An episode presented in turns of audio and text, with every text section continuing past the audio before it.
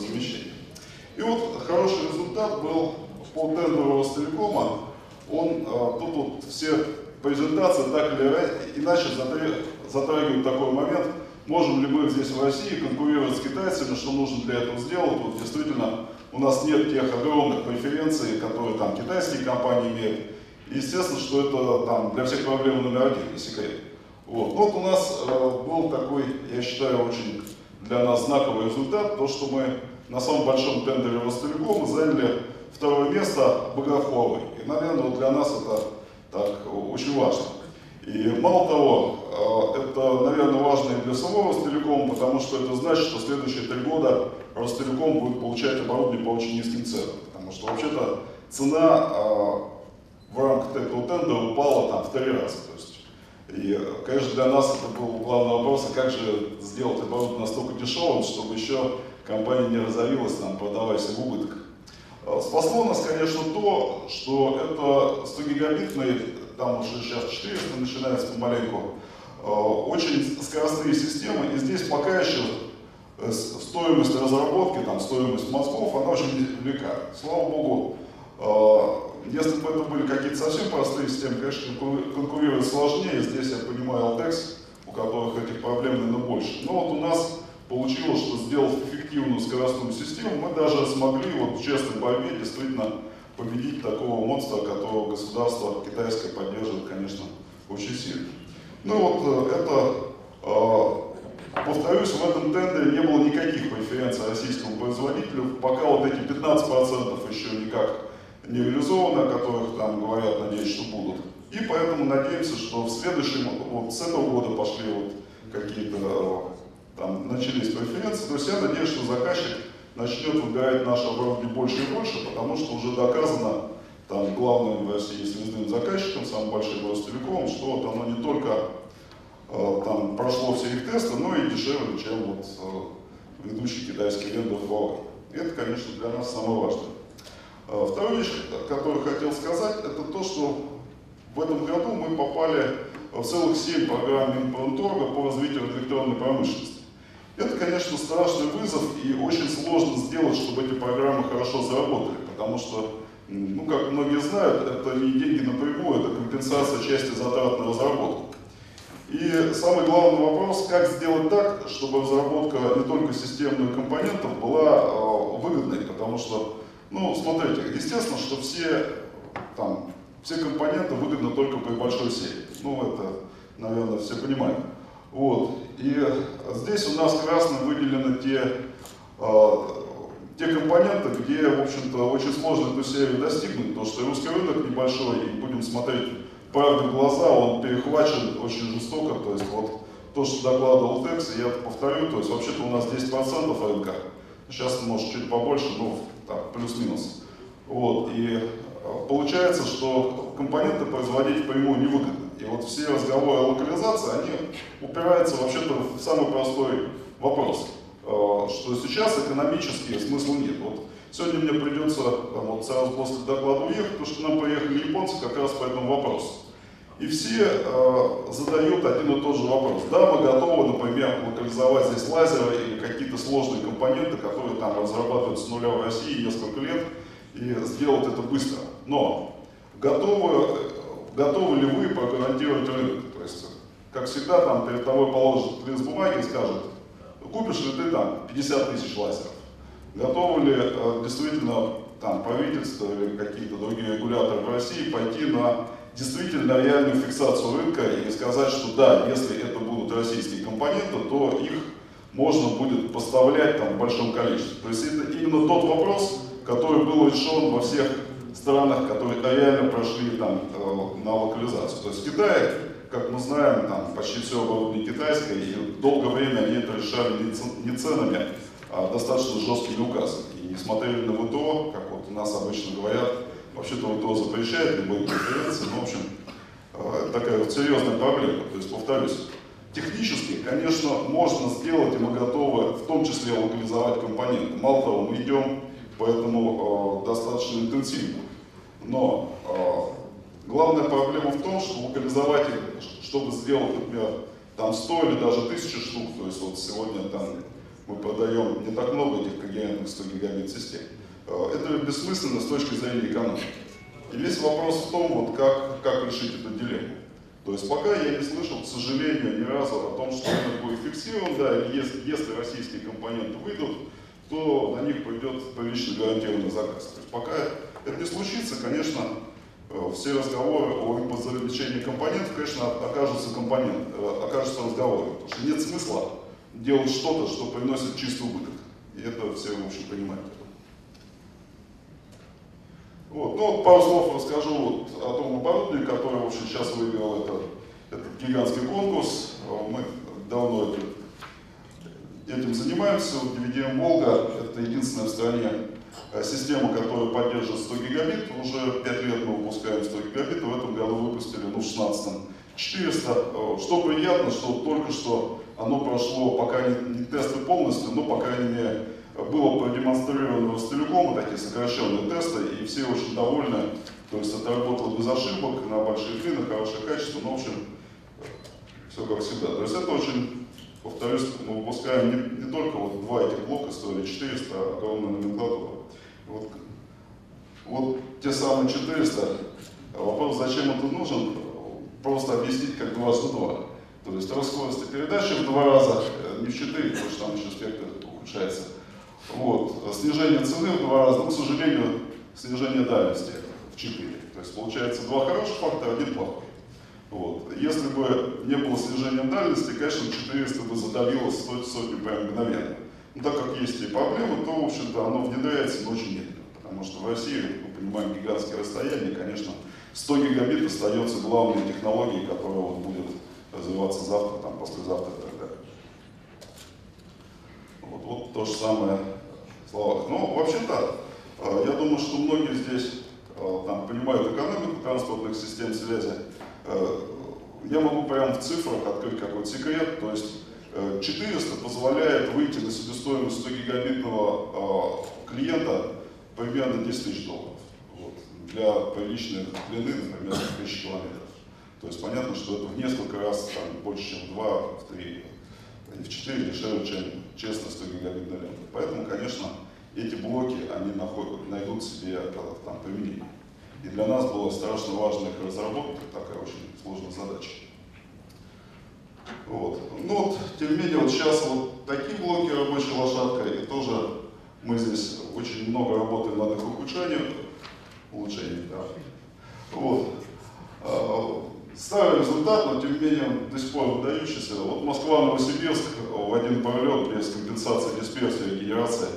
По крайней мере, год назад ни один вендор это не повторил. Сейчас, наверное, уже кто-то, тут все уже улучшается, тоже сделал, но это был один из тех рекордов, которые у нас в компании, в общем-то, поставили много.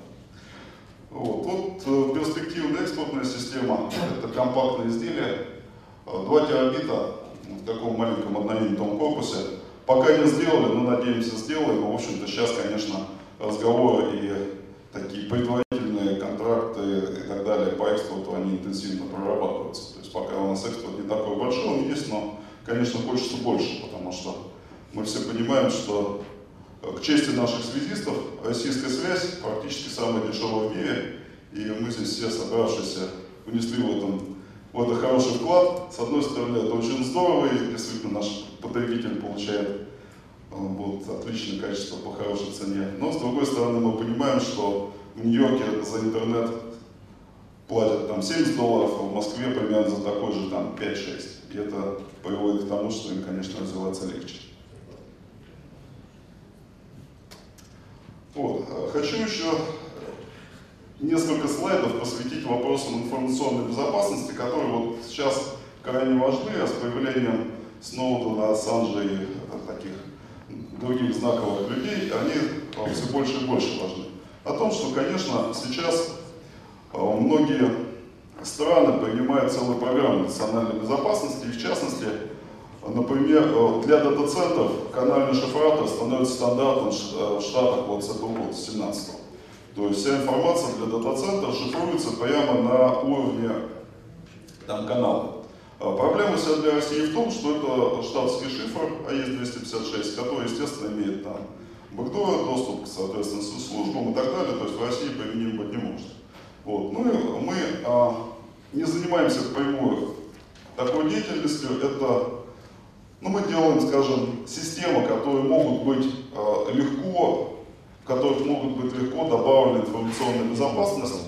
То есть э, те компании, которые имеют лицензию, они вставляют туда этот код, и получается вот такой канальный шифратор на базе FPGA, вот, который уже позволяет защищать канал по хосту. Это страшно важно, потому что пока никто не умеет скоростной канал защищать по хосту, и это, я считаю, одна из таких вот э, самых важных вещей для информационной безопасности. Потому что, и вот здесь мы, конечно, обращаемся к сотрудничеству, будем рады, если там, эти системы будут применяться как минимум для банков, вот сейчас многие банки интересуются, так для, э, скажем так, различных организаций госзаказчиков. Вот. Существенно хуже ситуация со 100 гигабитом. 100 гигабит, конечно, это вот сейчас рабочая лошадка, самая лучшая и главная технология, дальнобойная, скоростная и так далее, но там есть ключевой элемент э, DSP-процессор, который э, не производится в России, и мало того, к сожалению, за него пока никто не берется, потому что все программы, там, Минпром и так далее, они, это компенсация затрат, и сделать такую сложнейшую разработку здесь, это, ну, нет шансов сделать его, скажем так, в те цены, которые требует рынок. Это большая проблема. Поэтому э, я очень надеюсь, что эта программа пройдет, потому что, ну, в смысле, кто-то возьмется. То есть, естественно, что мы там говорили со всеми лидерами, и Бруксом, и Микроном, и э, Т-платформы, Байкал Electronics и так далее. Но пока это сложнейшая задача, которую пока никто не решил. То есть свою часть, то есть физику процесса мы хорошо понимаем, мы даже не сделали, то есть мы, скажем, можем работать с кем-то в паре. Но это э, такая вот самая важная вещь, потому что вот смотрите, что, например, происходит за рубежом. Э, за рубежом, там, в Штатах Huawei запретили сначала э, там просто на госсетях, потому что они сказали, что не откроют когерентный код. Вот как там устроено, что пусть будет черный ящик. А потом вообще-то и на коммерческих тоже. То есть сейчас там вообще нет Huawei. Ну, может быть, это и конкурентная борьба, конечно, но, э, конечно, это сделано под эгидой информационной безопасности. Вот, вот как это выглядит, если перевести это немножко на язык технологий. То есть проблема состоит в том, что 100 гигабитная система, она очень гибкая. И передавая 100 гигабит, мы даже не знаем, какая скорость передается. Вернее, мы знаем то, что мы производитель, заказчик не знает. Вот. Э, то есть вот, например, мы передаем 120 гигабит, то есть там есть помехи избыточные коды, сложная всякая обработка сигнала и так далее. Все это настолько сложно, что вскрыть пока ни одни службы, которые должны делать, например, SOR, не умеют. И это э, страшно тяжелая проблема. Вот, вот Alcatel 127, Huawei иногда 127, иногда 136. И получается, что процентов 3-5 или больше полосы может быть использовано для НДВ, недокументированной возможности. Берешь Например, делаешь серч телефонов на каком-то софт-свече и прекраснейшим образом тащишь это за границу. Это является колоссальной проблемой. Собственно, это и привело к тому, что там Штатах взяли Huawei запретили, вот, а в ответ э, запретили Cisco в Китае. То вот как это выглядит, на мой взгляд, если перевести это с технического языка назад на гуманитарный. А, то есть, вообще мне очень нравится, я даже читал а, вот книгу Жень Чифея, основателя Huawei, которая также называется, его фраза, когда он пришел к председателю Компартии Китая и сказал, страна без собственного достойного оборудования все равно, что государство без армии. Это его послушали, заменили Cisco на Huawei, хотя, конечно, на тот момент там Cisco была многократно лучше. Вот. А у нас делалось точно наоборот, как мы знаем, когда началось импортзамещение, то у нас тоже заменили Cisco на Huawei. Ну, это то же самое, все правильно. Ну, можно говорить то же самое, но, в общем, это, конечно, очень серьезный такой вопрос, который, к сожалению, приводит к колоссальной опасности. Будем смотреть правду в глаза, можно там смеяться над этой картинкой, но риск этот, он, его сложно недооценить. Это действительно там, риск потери суверенитета, если называть вещи своими именами. Вот, поэтому здесь, к сожалению, вот такая вот колоссальная проблема. Теперь, что он предлагает?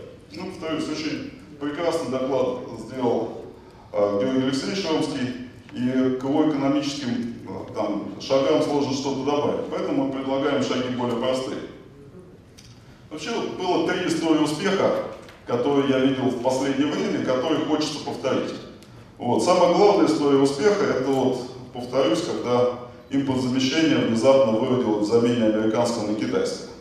То есть, э, и это, конечно, шанс э, просто понять, как это было сделано, и сделать в идеале то же самое. Вот, что именно? Ну, смотрите, заказчиков по большим системам связи, их на самом деле всего 10. Ну, там, если посчитать, э, там, скажем, заказчиков ТА-2, чуть более мелких, ну, может быть, 20. То есть Ростелеком, Транстелеком, большая тройка сотовых операторов, ну, там немножко еще э, Газтелеком и так далее, Транснефть. То есть очень мало. И поэтому делать э, системные подходы, законы и так далее, когда заказчиков, да, последний слайд, э, так мало, ну, смысла никакого. Поэтому как это было сделано для перевода э, как бы, отрасли на Huawei? Ну, просто это была индивидуальная работа по заключению рамочных договоров на очень высоком уровне, то есть межправительственная комиссия работала действительно сейчас Huawei у нас уже сколько, 70, наверное, процентов.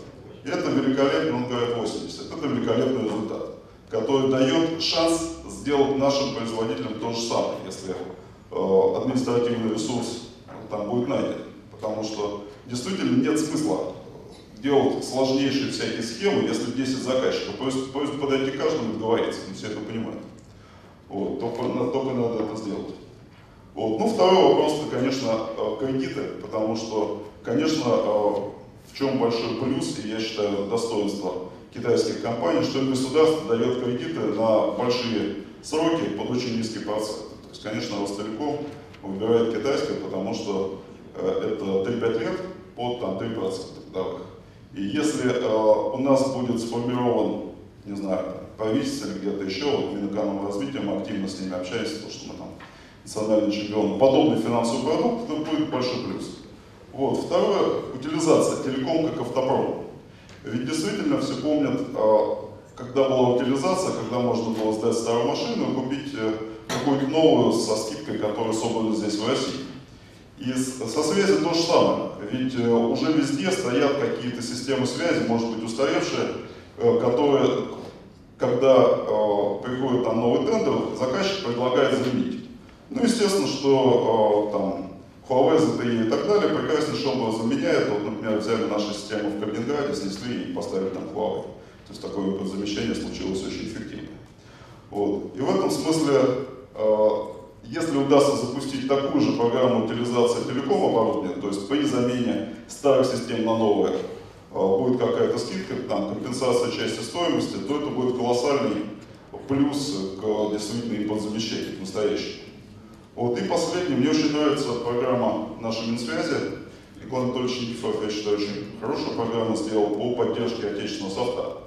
Если удастся сделать такую же программу по поддержке отечественного железа, то это отлично заработает. Вот три очень простых шага, которые, э, на мой взгляд, могут привести действительно к реальному импортзамещению и там, тому, что наши компании начнут занимать не 7, 5, 3%, как сейчас, а какую-то значимую долю на рынке, на что, в общем, очень надеюсь. Все, спасибо большое.